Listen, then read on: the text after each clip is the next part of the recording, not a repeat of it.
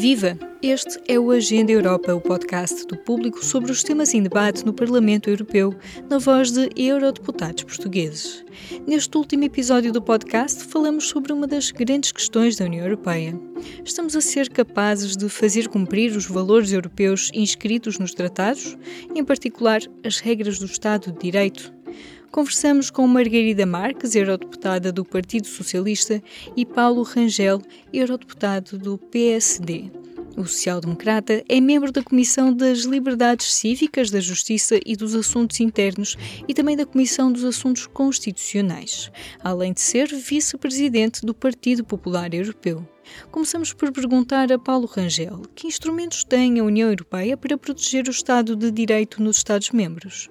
A história é complicada, mas eu acho que uhum. não, é, não é muito difícil pô-la de um modo simples.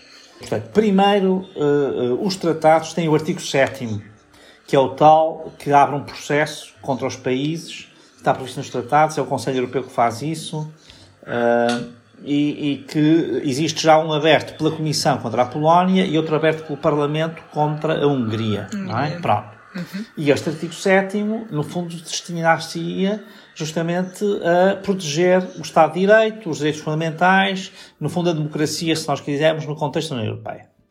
O que acontece é que, quer no caso da Polónia, quer no caso da Hungria, o processo está bloqueado no Conselho. Por exemplo, a presidência portuguesa não faz, que diz sempre que é muito a favor do Estado de Direito, não fez andar uh, nenhum destes processos, uh, quando tinha todas as condições para o fazer porque para a primeira fase do processo não é preciso unanimidade, ao contrário do que disse o Primeiro-Ministro António Costa muitas vezes.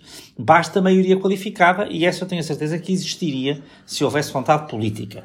Bom, mas pronto, isto dito, é justamente porque esses processos uh, estão paralisados e, portanto, se acha que o artigo 7 está feito de uma maneira que é dificilmente aplicável, que já há bastante tempo o Parlamento cria um mecanismo geral não era ligado aos fundos, era um mecanismo geral de uhum. verificação do Estado de Direito. No fundo, se quisesse, era um mecanismo, assim como temos o semestre europeu, que avalia em cada semestre, uh, ou avalia em cada ano, melhor dito, avalia os índices macroeconómicos de cada Estado. Como é que está a dívida, como é que está o déficit, como é que está o crescimento, como é que está o emprego, e até faz recomendações é, que os Estados têm de seguir. Sim. isto para a zona euro, nós é? conhecemos isso, era fazer um semestre europeu, se quiser assim, para uh, o Estado de Direito e para a democracia. Isto é, fazer uma avaliação de vários itens em cada Estado, a independência dos tribunais, a, a autonomia dos ministérios públicos, a, a, a, liberdade de imprensa, enfim, teríamos que escolher aqui quatro ou cinco critérios e ter uma espécie de relatório anual no qual uh, fosse uh, medido em todos os países, sem haver este. Porque repara, aqui um aspecto muito negativo, no caso húngaro e polaco, por mais justos que eles sejam e são, uh, abrir os processos, que é uma espécie de demonização daqueles países e daquelas populações. E, portanto, se nós tivermos um mecanismo que avalia todos, depois logo se verá os que estão bem e os que estão mal. Mas já agora uma pergunta, em que é que isso é diferente? Porque também já a Comissão Europeia começou a emitir... Calma, uh, eu estava a dizer, isto foi tudo antes deste... Isto, isto era o que se pretendia fazer. E isto continua a ser o que a Comissão LIBE e a Comissão AFCO, ou seja, a Comissão das Liberdades e a Comissão dos Assuntos Constitucionais, quer que se faça a nível europeu. Para isso tem que haver um acordo, fora dos tratados, entre Conselho, Comissão e Parlamento. Pronto. Isto era o ideal. E aí, uhum. nas sanções eh, que pudessem vir a ser aplicadas, podia caber ou não suspensão de fundos. Mas isto nem tinha que estar ligado ao plano uh, que agora nós chamamos Next Generation EU, mas que é o plano, aqui conhecemos por plano de re, re, resiliência e recuperação, é o fundo, não é? E os fundos habituais também que nós conhecemos, os sete anos, não é? Uh, no fundo, aquilo que nós chamamos habitualmente por fundos europeus, em geral, é, que é, diferente deste plano, porque este é um plano especial para a pandemia. Portanto, a ideia era fazer uma coisa genérica, que depois podia ter ou não consequências sobre os fundos, podia ter consequências sobre o direito de voto, podia ter consequências sobre várias. Havia, eh, poderia haver vários tipos de sanções. Uh, com certeza com um processo prévio, não é? No qual o Estado era ouvido e com a primeira advertências, depois é que se vai para uma. Mas, enfim, isto era uma coisa geral. Bom, isto não foi conseguido até agora. Mas uh, o Parlamento Europeu continua a defender. O que é que aconteceu? Como o Parlamento Europeu era indispensável para a decisão que alavanca o fundo, porque tinha que dar uh, tinha que aprovar o chamado decisão de recursos próprios, que é, aliás, o que estão agora a fazer os Parlamentos Nacionais. Portanto, quanto ao aumento dos recursos próprios, porque, no fundo, se nós vamos buscar fundos da, ao mercado, são novos fundos próprios, são receitas próprias da União. Para isso é preciso autorizar que a União vá fazer isso. Cada Parlamento Nacional tem de fazer isso, infelizmente ainda não fizeram todos e isso está a atrasar o processo, mas o Parlamento Europeu já fez em setembro. Só que, informalmente, disse ao Conselho: nós só aprovamos isto se nos fundos, seja do recuperação e resiliência contra a pandemia, que é o Next Generation EU, seja no quadro financeiro plurianual normal dos sete anos, houver uma condicionalidade de Estado de Direito. Se não houver condicionalidade de Estado de Direito, nós não aceitamos. Hum? O Conselho estava muito ciente disso, porque já em julho tinha tido esta discussão.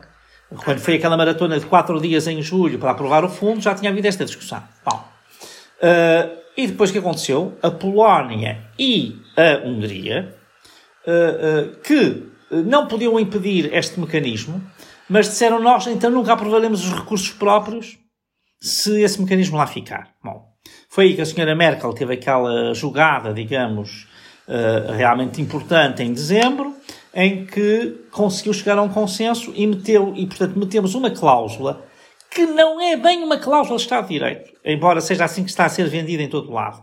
Porque ela é mais contra, é, ela é mais para proteger os interesses financeiros da União Europeia. Ou seja, tem a ver mais com a fraude e com a corrupção quanto aos fundos do que propriamente com a independência dos tribunais, a, a liberdade de expressão, etc.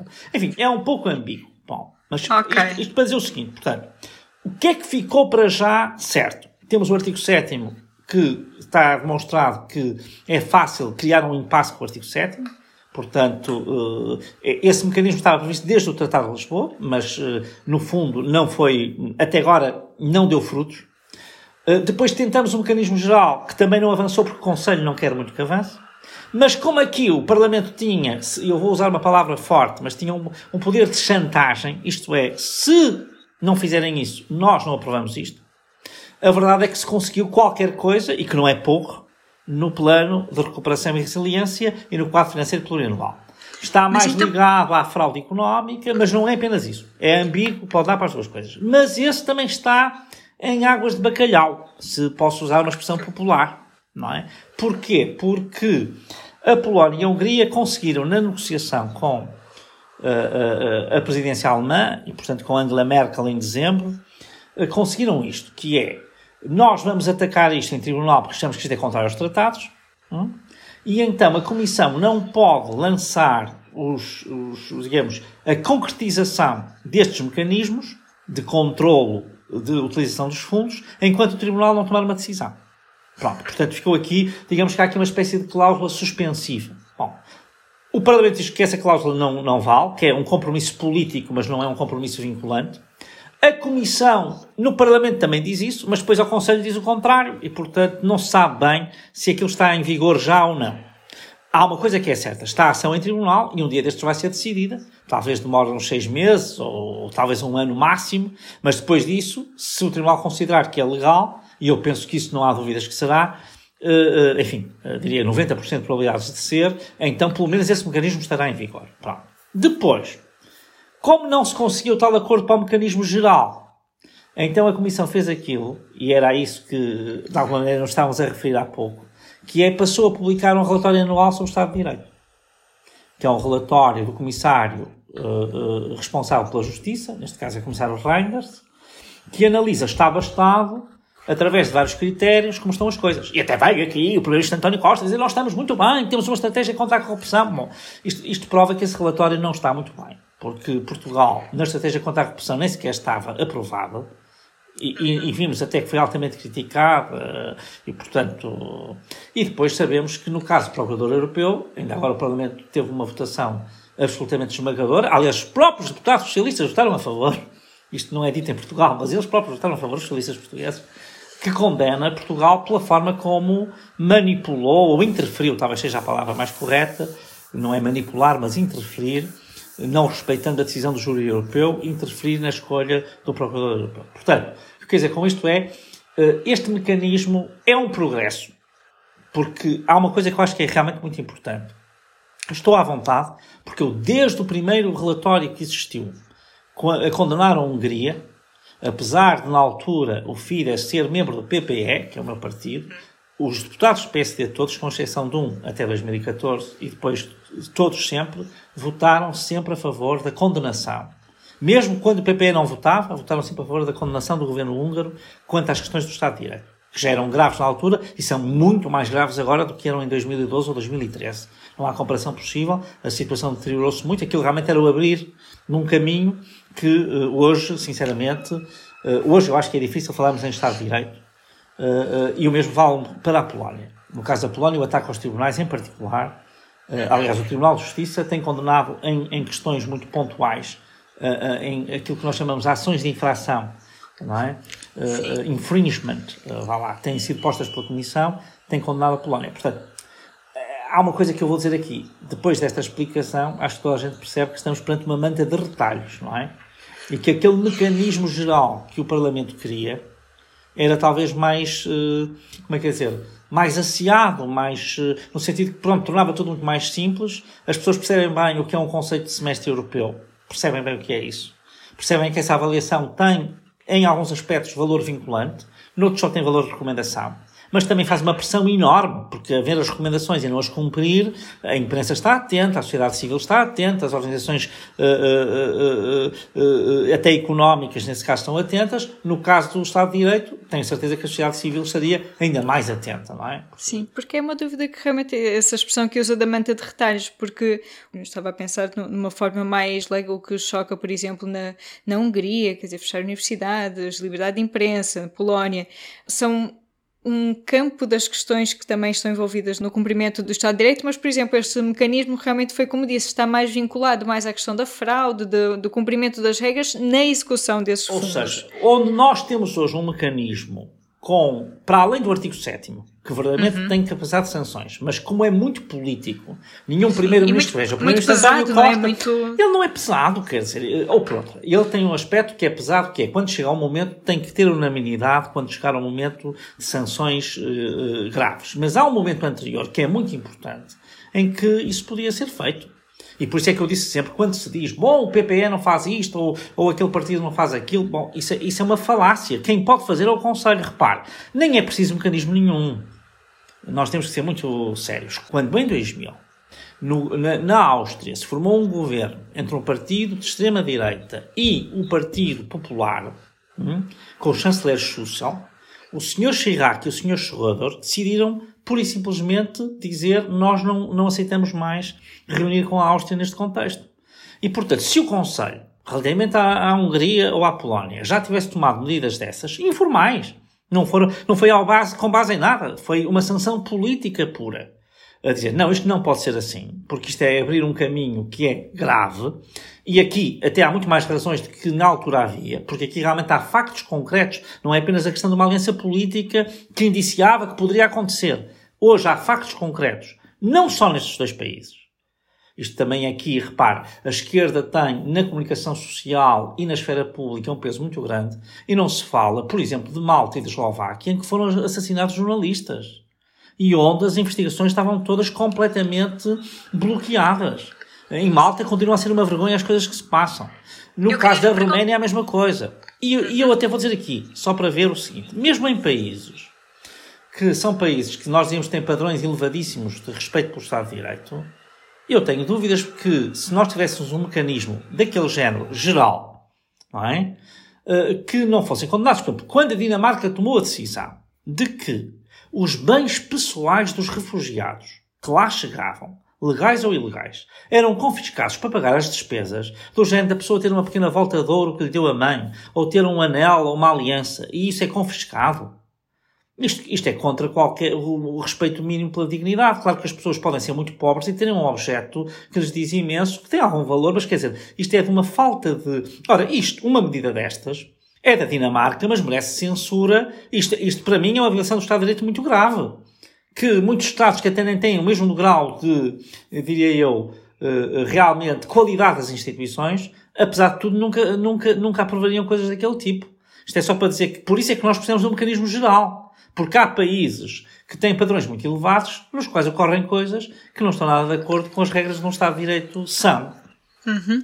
E já agora uma questão que um colega seu colocou quando coloquei estas questões com outros deputados, que era do risco e, e, talvez ser preciso ter algum cuidado, mas de encontrar regras que não pareçam política ou partidariamente motivadas, né? Um pouco como disse, de há determinados países que são mais facilmente alvo mais da direita ou mais da esquerda, e depois há aqui uma, uma sensação, se calhar, do cidadão europeu, de que principalmente dentro dos principais grupos políticos, isto acaba por ser mais ou menos menos instrumentalizado. Portanto, apesar do o Parlamento ter processos que salvaguardam também muito esse tipo de. de, de Enfim, de, eh, eu, acho que durante muito tempo não, acho que agora sim. Eu acho que agora, eh, por exemplo, no caso de Malta, a coisa tornou-se de tal maneira evidente que há uma obstrução à justiça uh, enorme por parte do partido que está no governo, que, que até, até também já se foi aí. Agora vai, vai haver uma coisa muito, muito próxima, vale a pena, aliás, estar atento ao próximo plenário, que é a questão do primeiro-ministro checo, que é liberal, portanto, isto, o primeiro-ministro checo é dono das empresas que são, de longe, o maior receptor líquido de fundos europeus da República Checa o que é uma coisa absolutamente estranha, não é? Uh, e, portanto, no fundo é um bocadinho aquela lógica oligarca que nós falamos nos Balcãs ou que falamos no Cáucaso, não é? E que julgávamos banida do leste europeu, pronto, e que, tem, uh, e, e, que é realmente uma coisa muito problemática. Uh, isto para dizer, portanto, que eu acho que agora até se está, de facto, a alargar um pouco o leque no sentido de ser mais imparcial, mas, em todo caso, há um ponto que eu estou de acordo e por isso eu percebo que era mais fácil pegar, por exemplo, na, na Hungria e na Polónia. Porquê? Porque aí se chegou a um patamar que não se chegou a outros lados. Noutros lados é, as regras são corretas, mas a sua aplicação é que é deficiente. E no caso da Hungria e da Polónia, já se chegou ao ponto de mudar as regras para, as, para, as, para tornar a própria realidade conforme as regras que são más. Eu não sei se me faz entender. É um grau diferente de violação. Uma coisa é eu ter regras de Estado de Direito e pura e simplesmente não as aplicar. Isto é grave. E num caso como o caso maltês, ou em parte como o caso romeno, ou como foi o caso eslovaco até dada altura, isto merece censura. Outra coisa é eu, como, para que não me venham dizer que eu não estou a cumprir as regras, eu já mudo as regras de forma a elas me beneficiarem. E é tal uh, cerco à liberdade de expressão e de imprensa, é o cerco à liberdade de investigação universitária, é o cerco, designadamente, no caso polaco, absolutamente, eu diria, clamoroso à independência dos tribunais, que nem se compreende como é que é possível ter aquele descaramento, se é que eu posso dizer assim. Quer dizer, é um pouco, é um pouco estranho, porque, apesar de tudo, o Orban na Hungria ainda disfarça aquilo um pouco melhor. Quer dizer, na Polónia não existe, não existiu por parte uh, deste governo do, do, do PIS, não existiu de facto nenhum cuidado. Mas isto para dizer o quê? Eu só vejo uma forma de realmente combater esta, esta, este risco de alguma partidarização ou instrumentalização política. Hum? E essa forma é ter um mecanismo que se aplique a todos, só sobre o Estado de Direito. Portanto, aquela ideia inicial, que foi sempre a ideia do Parlamento, de termos uma espécie de semestre europeu para o Estado de Direito, estou a usar a palavra semestre europeu porque, pelo menos, os, os nossos leitores uh, ou ouvintes que estão familiarizados com as questões europeias percebem isto, não é? Eu penso que, enfim, os portugueses em geral talvez não, seja já um pouco europeus a mais, mas ao menos para os que dominam o europeus torna-se claro o que é que nós queremos dizer. É um mecanismo permanente e universal de avaliação e que vai a vários índices. E aí eu tenho a certeza que nós íamos encontrar em países que, em que o Estado de Direito funciona aceitavelmente, como Portugal ou como uh, a Grécia, Uh, ou, e agora já não vou falar de outros onde as pessoas acham que funciona muito bem, como a Suécia ou a Dinamarca, nós íamos encontrar pontos nos quais merecíamos ser corrigidos. E eu não tenho dúvidas que, mesmo que o mecanismo não fosse vinculante, o simples facto de se dar uma avaliação negativa a um item, não é? a um critério, que com certeza não seria a todos, não é? Uh, uh, isso colocaria uma pressão enorme para haver novas práticas, não é? E, portanto, eu acho que teria um efeito muito positivo. Em parte, foi o que o comissário Reinders tentou com este relatório, este primeiro relatório. Eu acho que o primeiro relatório não foi muito bem sucedido, eh, porque as avaliações ainda são um pouco, eu diria, amigáveis, mas, mas quer dizer, não tenho dúvidas que pode ser bastante melhorado. Ou seja, à falta de melhor instrumento, aquele já é qualquer coisa. Agora, eu acho que era bom nós sairmos da ótica da manta de retalhos e irmos para o tal mecanismo geral. No dia em que nós tivermos um mecanismo geral, eu acho que nós teremos aqui uma grande capacidade de confiança. Uh, uh, uh, isto daria à própria Comissão, porque a Comissão é uma instituição que tem realmente, como é que eu ia dizer, tem a independência, tem o prestígio, tem a autoridade e tem o conhecimento, tem o know-how sobre como fazer estas coisas. É? E como as fazer de um modo equilibrado também, que não seja um modo assintoso, ou que possa ser facilmente instrumentalizado por, por alguém. E, portanto, nessa medida, eh, eu, eu, estou, eu sinceramente estou muito desejoso que isso um dia possa acontecer. Mas é preciso que os Estados queiram. Infelizmente, o que nós temos visto eh, na Europa é sistematicamente que nós deitamos as culpas à União Europeia, mas quem trava tudo na União Europeia são os governos nacionais. Porque, evidentemente, nenhum governo nacional quer mecanismos destes, mesmo os que são muito benignos, porque se vier uma coisa um pouco má, já lhes vai manchar o currículo. Sim. Também pensando na forma como esta situação desses Estados evolui, porque eu lembro-me que há poucas semanas o, o, deputado falava sobre o processo de adesão, né? porque também tivemos alguns relatórios de, de países que estão uh, nos processos de adesão ou de pré-adesão e de que há uma exigência né? de que cumpram estes princípios. Isto ainda vai acontecer com mais países. Nós estamos num ritmo de conseguir ferramentas para conter este tipo de violações que vai ser firme o suficiente caso comecem a surgir outros casos, como o da Polónia e da Hungria. O deputado também já está há mais anos no Parlamento, também foi, foi acompanhando como o Parlamento também foi respondendo. Eu acho que há uma coisa que é evidente. Estes precedentes, nomeadamente o da Polónia e da Hungria, que têm aquela diferença qualitativa que eu chamei a atenção que é o facto de eles já mudarem as regras, não é apenas não as aplicarem bem, é? é? já terem mudado as regras. Uh, uh, eu acho que isso é um dos fatores que mais contribui para que, por exemplo, os Balcãs, a que eu estou muito dedicado, uh, vamos ter agora, por exemplo, a avaliação do Montenegro, eu acabei, acabei de chegar a um compromisso, vamos ver se ele é aprovado, para a Bósnia-Herzegovina, que é talvez o mais complicado, enfim, o Kosovo também, por razões que têm muito a ver com as guerras, não é? No caso da guerra na Sérvia e outra a guerra da Jugoslávia dos anos 90, portanto são casos muito complicados. Mas estes países que até tinham alguma perspectiva, não estes dois que eu estava a dizer, mas sei lá, uma Sérvia, um Montenegro, uh, tinham alguma perspectiva de poderem entrar, uh, uh, eu acho que o facto de ter havido estas derrapagens em Estados que, têm, que tinham, apesar de tudo, estruturas muito mais consolidadas, vai ser sempre um argumento para alguns países dizerem não, não queremos que eles entrem porque eles não estão em condições nunca de assegurar estes critérios.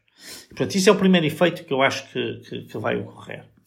Uh, depois, sinceramente, eu vou dizer o seguinte: no caso destes países de leste, por um lado, é estranho que sejam eles a cair nisto, porque eles viveram de facto sob o jugo comunista, onde não havia independência dos tribunais porque fazia parte da própria ideologia, a ideia de que os tribunais também estão ao serviço, no fundo, de, digamos, da igualdade da sociedade sem classes. Portanto, eh, não, a ideia de, e portanto, realmente, realmente não, não houve durante pelo menos 45 anos ou 50, vá, não houve uma tradição de independência do judicial. Hum?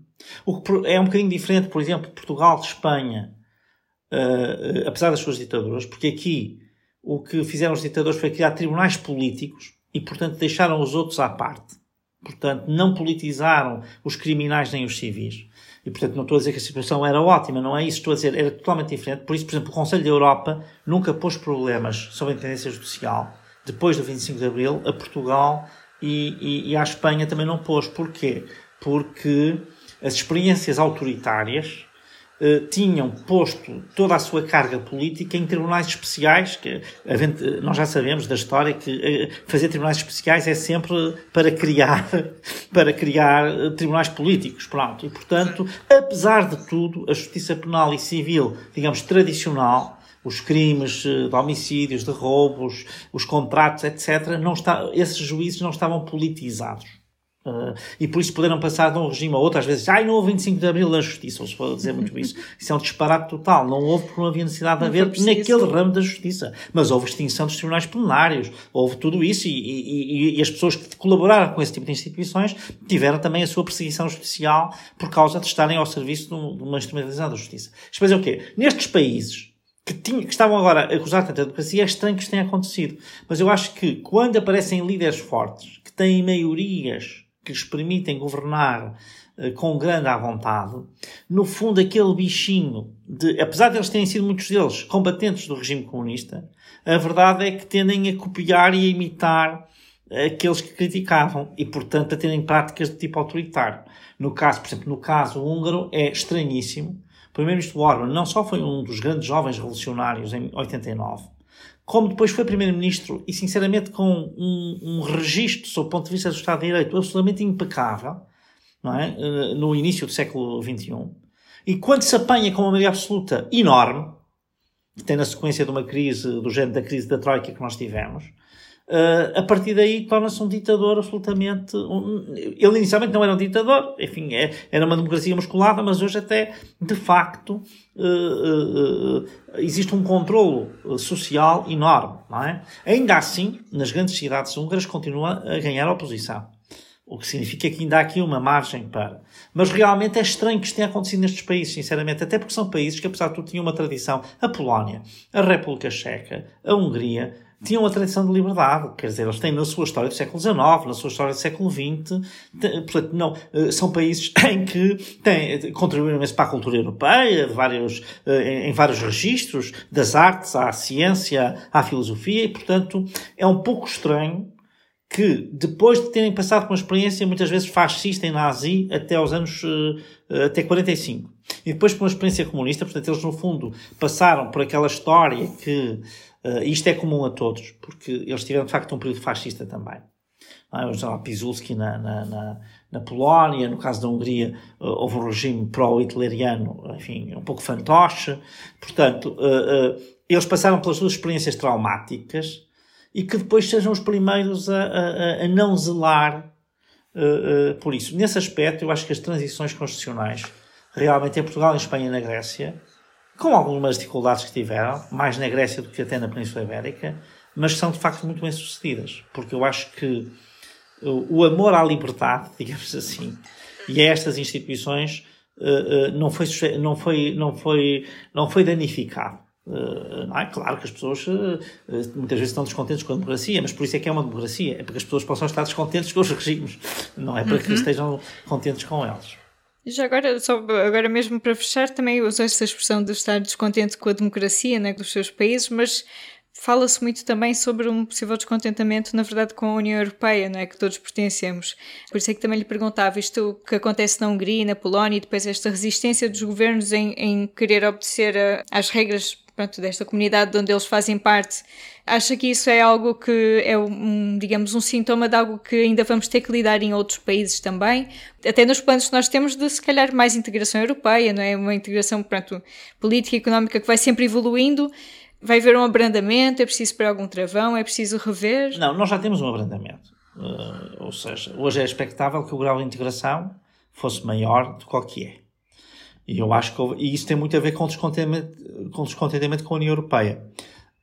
Mas que eu sinceramente acho que é razoavelmente injusto, porque, mais uma vez eu digo, algumas das disfuncionalidades hum, e daquela burocracia europeia que se diz, e até da lentidão das decisões e da distância dos cidadãos, ela basicamente, se formos ver com cuidado, ela deve-se ao Conselho isto é, ao órgão que representa os governos nacionais. E isto realmente é ótimo para os governos nacionais. Porquê? Porque eles, quando há coisas boas, dizem que foram eles que conseguiram, e quando há coisas más, é a eurocracia em Bruxelas que não deixa. E evidentemente isto é muito fácil, é um argumento tão fácil de utilizar, que virou, se quiser assim, um pouco soberanista. Uh, e portanto, uh, uh, o populismo apropriou-se dele e está com algum sucesso. Deixe-me só dizer uma coisa que eu acho que é muito importante aqui também perceber. É que, claro que, eu, que há aqui uma responsabilidade da União Europeia que tem a ver com a crise, do meu ponto de vista, 2008-2009. Que é como a resolução da crise aumentou as desigualdades sociais.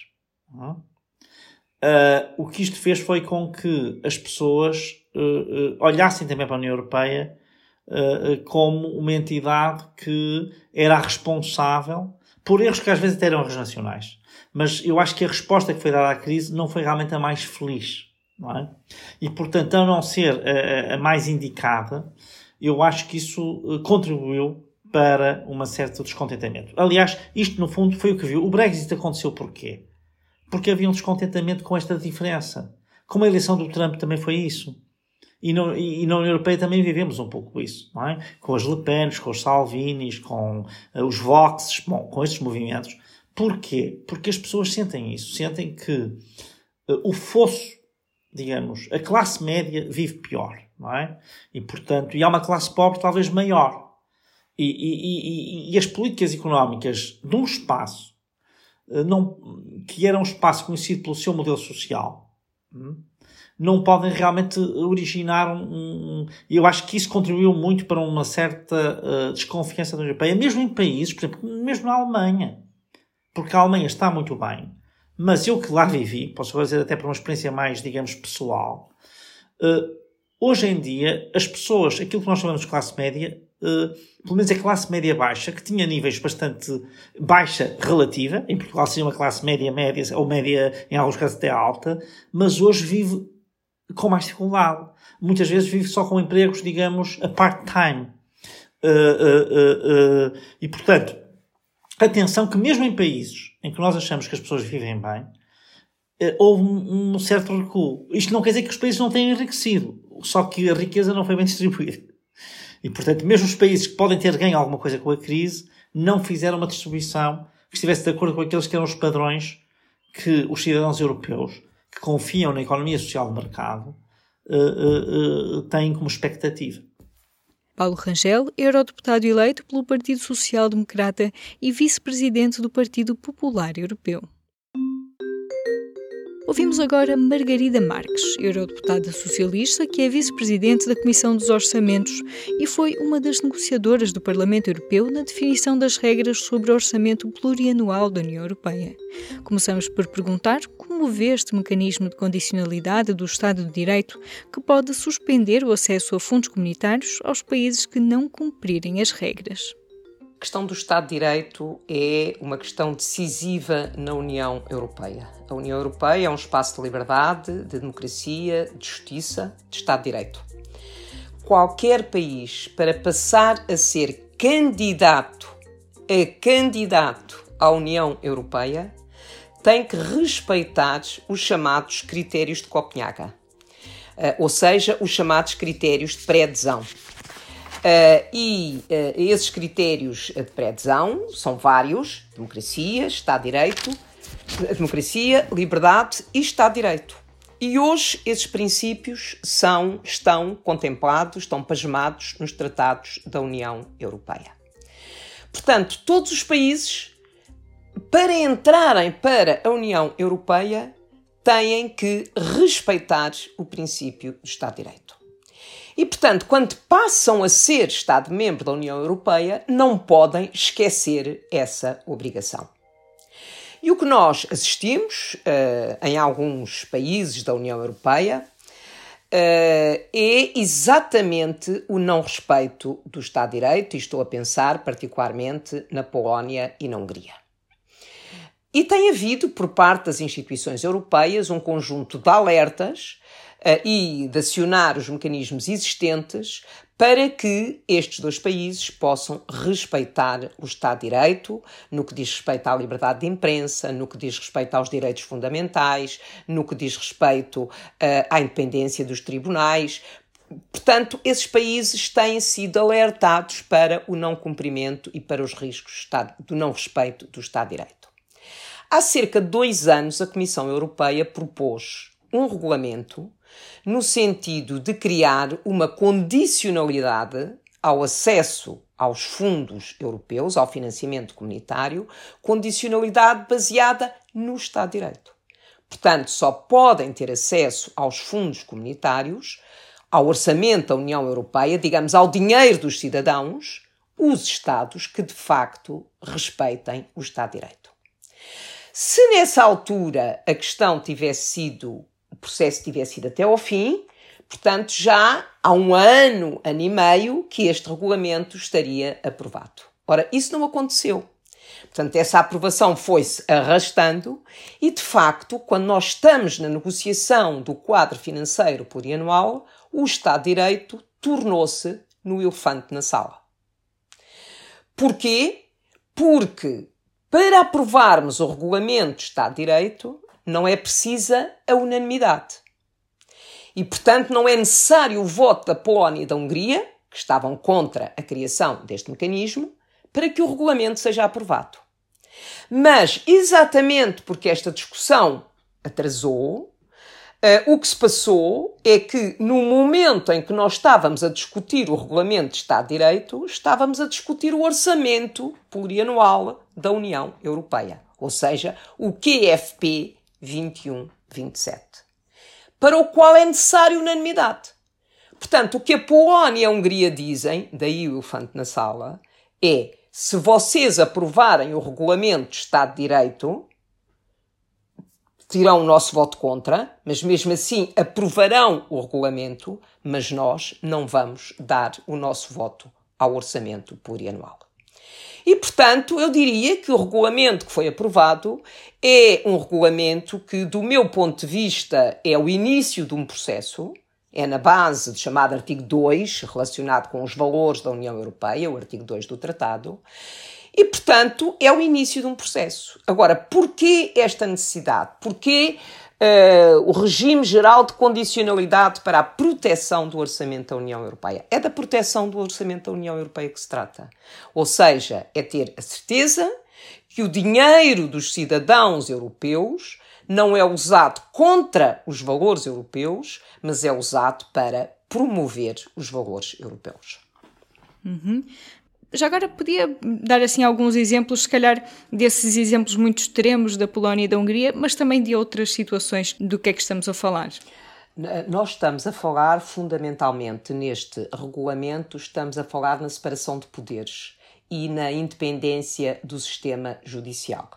Essa é que é a questão fundamental. Aliás, o regulamento diz claramente, uh, estabelece claramente o conceito de Estado de Direito inclui o princípio da legalidade, que pressupõem um processo legislativo que seja transparente, responsável, democrático, pluralista, princípios de segurança jurídica, proibição da arbitrariedade dos poderes executivos, da tutela jurisdicional efetiva, incluindo acesso à justiça por tribunais independentes e imparciais, incluindo no que diz respeito aos direitos fundamentais, à separação de poderes, a não discriminação e a igualdade perante a lei. É este o conceito de Estado de Direito que está completamente definido no, no, no, no regulamento.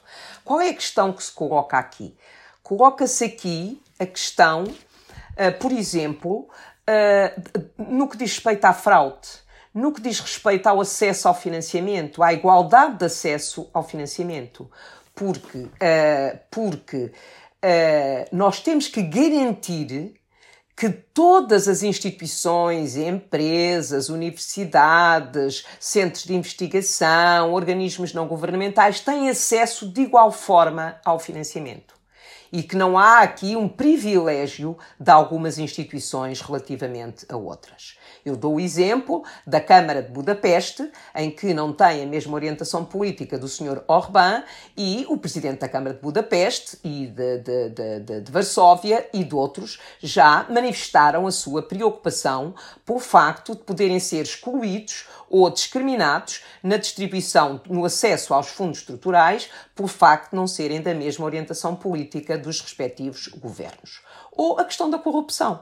Portanto, havendo corrupção, tem que haver tribunais independentes que de facto lidem com essa situação uh, e que colaborem designadamente com as instituições europeias, como o OLAF, que é o organismo uh, de luta contra a, a fraude, tem que haver essa colaboração. E, portanto, daí haver esta ligação entre o Estado de Direito e o uso do orçamento comunitário poder haver, e é aqui que se justifica haver essa condicionalidade. Porque tem que haver absoluta transparência no que diz respeito à gestão eh, e ao uso do orçamento comunitário. Uhum. E como, como desenhar uh, regulamentos e ferramentas que sejam impermeáveis, por exemplo, aquela questão partidária. Pronto, os partidos grandes também têm seus telhados de vidro e ao mesmo tempo também os seus ataques, pronto, alvos uh, preferidos e como conseguir fazer desligar essa, esses debates muito uh, localizados, digamos, política ou partidariamente e conseguir fazer um, regulamentos com legitimidade e que sejam à prova de, de de bala. De fogo, exato. Uh, o que nós procuramos com este regulamento foi que seja, que seja a prova de bala, e isso significa que o Parlamento Europeu está empenhado em defender o Estado de Direito nos 27 Estados-membros da União Europeia, isso é claro.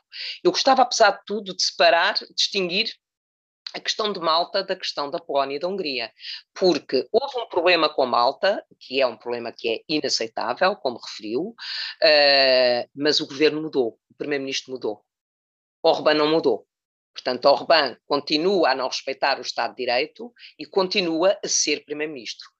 Em Malta, mudou o primeiro-ministro, a Comissão Europeia uh, e a Comissão de Veneza uh, fizeram uma série de solicitações de aprovação de mecanismos de proteção para evitar situações dessa natureza e todas essas iniciativas legislativas, todas essas decisões políticas foram tomadas pelos órgãos democráticos em Malta. É, é, é uma diferença abismal relativamente à situação na Hungria, porque na Hungria nada mudou, a lei dos mídia é a lei dos mídia, na, a independência dos tribunais não existe, o primeiro-ministro é o mesmo há 11 anos, penso eu. No caso da Polónia, apesar dos alertas sucessivos, a Polónia continua a não respeitar a independência do sistema judicial e a recuar naquilo que são os direitos fundamentais, desde os direitos das mulheres até aos direitos LGBTI. Portanto, há aqui uma diferença fundamental. Agora, levanta uma questão essencial. Estes regulamentos são para todos, independentemente da sua família política, da família política dos governos, o Estado de Direito é um princípio fundamental da União Europeia. E por isso existe um artigo no Tratado, o artigo 7, que permite, ou melhor, que dá poder à Comissão Europeia de agir nos casos em que o Estado de Direito não é respeitado. Mas há ainda uma outra dimensão que eu gostaria de, de, de falar, que é a dimensão que eu chamaria preventiva. E a Comissão uh, Europeia uh, publicou este ano, pela primeira vez, uh, aliás, ainda o ano passado, pela primeira vez, um relatório sobre a situação do Estado de Direito nos 27 países da União Europeia. Eu gostaria de dizer que este, uh, digamos agora, esta rotina que é criada de produzir este relatório anual foi iniciada, ainda eu estava no Conselho de Assuntos Gerais, como Secretário de Estado dos Assuntos Europeus, e em que nós começámos com, com o Ministro Didier Reynders, que hoje é o Comissário Europeu responsável por esta área, começámos a fazer uma espécie de peer review, ou seja, escolhíamos um tema para ver como é que os países lidavam com esse tema, designadamente no respeito do Estado de Direito. E um dos temas que nós escolhemos, em que tivemos, em Portugal teve uma participação ativa, foi exatamente o tema das, eh, dos imigrantes. Uh, e, portanto, procurámos, começámos com esse exercício e hoje temos um relatório anual da Comissão Europeia sobre o Estado de Direito em todos os Estados-membros da União Europeia. Temática, a questão da liberdade de imprensa, dos tribunais, a, a questão das escolas, a, a capacidade de, de, de, dos sistemas públicos, a resiliência dos sistemas públicos. Há todo um conjunto de domínios que são analisados em detalhe em cada Estado-membro da União Europeia. Foi criada uma rede, cada Estado-membro designou um representante, foi criada uma rede que reúne regularmente e é suposto que o capítulo sobre cada país seja discutido no Parlamento Nacional, pelas organizações da sociedade civil, ou seja, uma estratégia preventiva para o respeito do Estado de Direito. Porque se há situações flagrantes, como o caso da, da, da Hungria e da Polónia, há outras que são eu não queria chamar pequenos detalhes, mas são de tal maneira focadas em situações muito específicas, que muitas vezes as uhum. pessoas nem se apercebem que o que está subjacente àquela decisão, àquela atitude, é o não respeito do Estado de Direito. Já agora posso fazer uma pequena provocação. Como é que, onde é que se enquadra nestas regras, por exemplo, o caso que agora português da nomeação do procurador, em que houve uma, uma intervenção uh, do governo no processo. Isto enquadra-se também neste tipo de desvios ou, ou essas questões de que falou agora de que provavelmente vão sendo identificadas nestes relatórios também, não é? Não, eu acho que o caso, esse caso português é exatamente o contrário. Ou seja, esse caso português aconteceu porque há independência do sistema de justiça em Portugal. E, portanto, a indicação que o governo faz é uma indicação que é feita pelo sistema de justiça e há independência do sistema de justiça. Se não houvesse independência do sistema de justiça em Portugal, eventualmente o, governo podia ter feito uma nomeação arbitrária. Mas exatamente porque há independência do sistema de justiça, Portugal seguiu limitou-se a indicar a pessoa que tinha sido designada pelo sistema de justiça. Uhum, ok. Uh, falou agora desta questão preventiva, não é? E, e se calhar assim para, até para concluir, começou por falar dos critérios de Copenhaga, né? De, ou seja, há países que estão na União Europeia porque de facto, em alguma altura cumpriam esses critérios. E como é, que, como é que avalia os instrumentos então que nós temos dentro do, do leque de, de, de, instrumentos que temos? Já são suficientes para prevenir que outros países se calhar se juntem à Hungria e à Polónia? Porque a Hungria e a Polónia também houve uma incapacidade de conter estes, estas mudanças negativas nestes países. Acha que com os instrumentos que entretanto foram criados nestes últimos anos já conseguiremos travar outras derivas? Fala-se de um descontentamento também crescente noutros países que se calhar não, não terminaram nessa, nesse resultado, mas que na verdade é algo que pode ainda acontecer noutros lugares. Como é que vê isto a funcionar no futuro? Uh, eu, de certa forma, já dei a resposta a essa questão. Ou seja, um, ehm, quando nós aprovamos este regulamento de condicionalidade do respeito do Estado de Direito ao acesso ao orçamento comunitário, é um instrumento forte.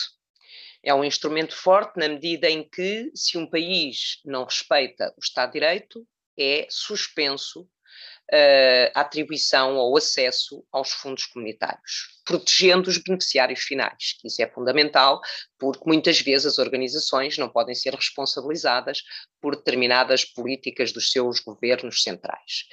Uh, eu tenho pena que este regulamento não seja mais forte, não vá a outros domínios e não alargue esta condicionalidade ao acesso ao orçamento comunitário numa perspectiva mais ampla.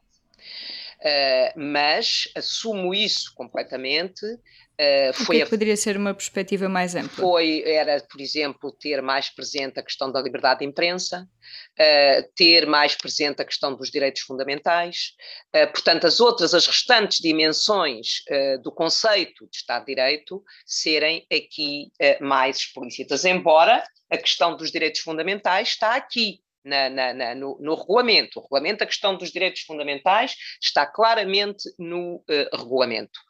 Uh, e, portanto, uh, eu penso que há que fazer progressos nesta matéria. O regulamento é claro, Estado de Direito, é a independência do sistema de justiça, é respeito dos direitos fundamentais, é a questão da corrupção, é, tem todas essas dimensões no conceito de Estado de Direito penso que é possível no futuro poder ter outros progressos. Mas há uma coisa é certa: este regulamento tem que ser, tem que ser aplicado. E isso é única, o único instrumento efetivo, como disse muito bem, já se tentaram várias iniciativas que não resultaram, e, portanto, tem que ser claro que há um conjunto de princípios que têm que ser respeitados. Aliás, é incompreensível que os países possam ter sanções porque não respeitam os critérios do déficit e da dívida e não têm sanções se não respeitarem os objetivos do Estado de Direito. É inaceitável. Uhum. E, portanto, daí a importância deste regulamento.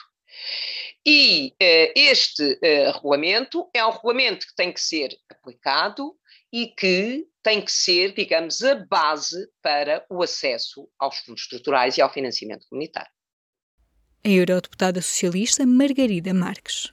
Voltamos já a seguir ao intervalo. Viva! Este é o P24. Olá, este é o Poder Público. Sobre Carris. Este é o Vitamina P. Vamos lá? Já segue os podcasts do público? Subscreva no iTunes, Spotify ou na sua aplicação para podcasts. Ao longo dos episódios do Agenda Europa, ouvimos novas vozes sobre o que esperam ver no topo da agenda europeia. No dia 9 de maio, Dia da Europa, pedimos a quem nos ouve para também deixar o seu contributo.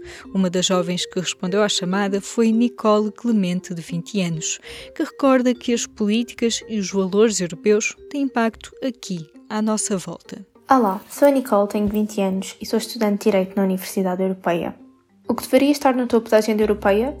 A meu ver, as migrações, pois hoje em dia é um tema bastante discutido e é cada vez mais necessário rever a forma como estes cidadãos são tratados. Em Portugal, este tema tem vindo a ser muito discutido por causa da situação do Zemar. Conseguimos ver que estas pessoas viviam em situações precárias e com poucos rendimentos, sem condições absolutamente nenhumas. Como podemos constatar, viviam mais de 30 pessoas numa casa onde pagavam 100 euros por mês por uma cama. Que condições sanitárias têm estas pessoas? É urgente rever a situação dos imigrantes e dos refugiados e acompanhar melhor estas pessoas após o seu processo de integração. Isto pode pôr em causa a credibilidade de Portugal perante o resto da União Europeia e do mundo, visto que cada vez mais é uma preocupação para as pessoas as condições de trabalho onde são feitas as produções, seja de roupa, comida ou outros bens. Por exemplo, as condições dos trabalhadores da China, Tailândia e Bangladesh nas fábricas de fast fashion criam uma onda de indignação nas pessoas fez com que muita gente parasse de fazer compras nas lojas que produziam nessas condições precárias. Se o caso de Portugal não tomar um rumo e não for resolvido de forma a providenciar condições dignas para estas pessoas trabalharem, poderá gerar uma onda de repúdia pelas produções feitas em Portugal. Se a União Europeia, baseada numa onda de solidariedade, segurança, justiça e apoio entre Estados-membros, não deveríamos estar a fazer mais e melhor para estas pessoas que apenas querem sobreviver? É uma questão que deveria ser pensada e aprofundada na União Europeia, especialmente em Portugal, que deveria dar o exemplo agora que se encontra na presidência do Conselho. É com votos de uma Europa que cuida de todas as pessoas que chega ao fim este Agenda Europa. Os podcasts, notícias e artigos de opinião que publicamos nos últimos meses estão em público.pt barra agenda-europa. Eu sou a Aline Flor. Até breve. Este programa teve o apoio do Parlamento Europeu.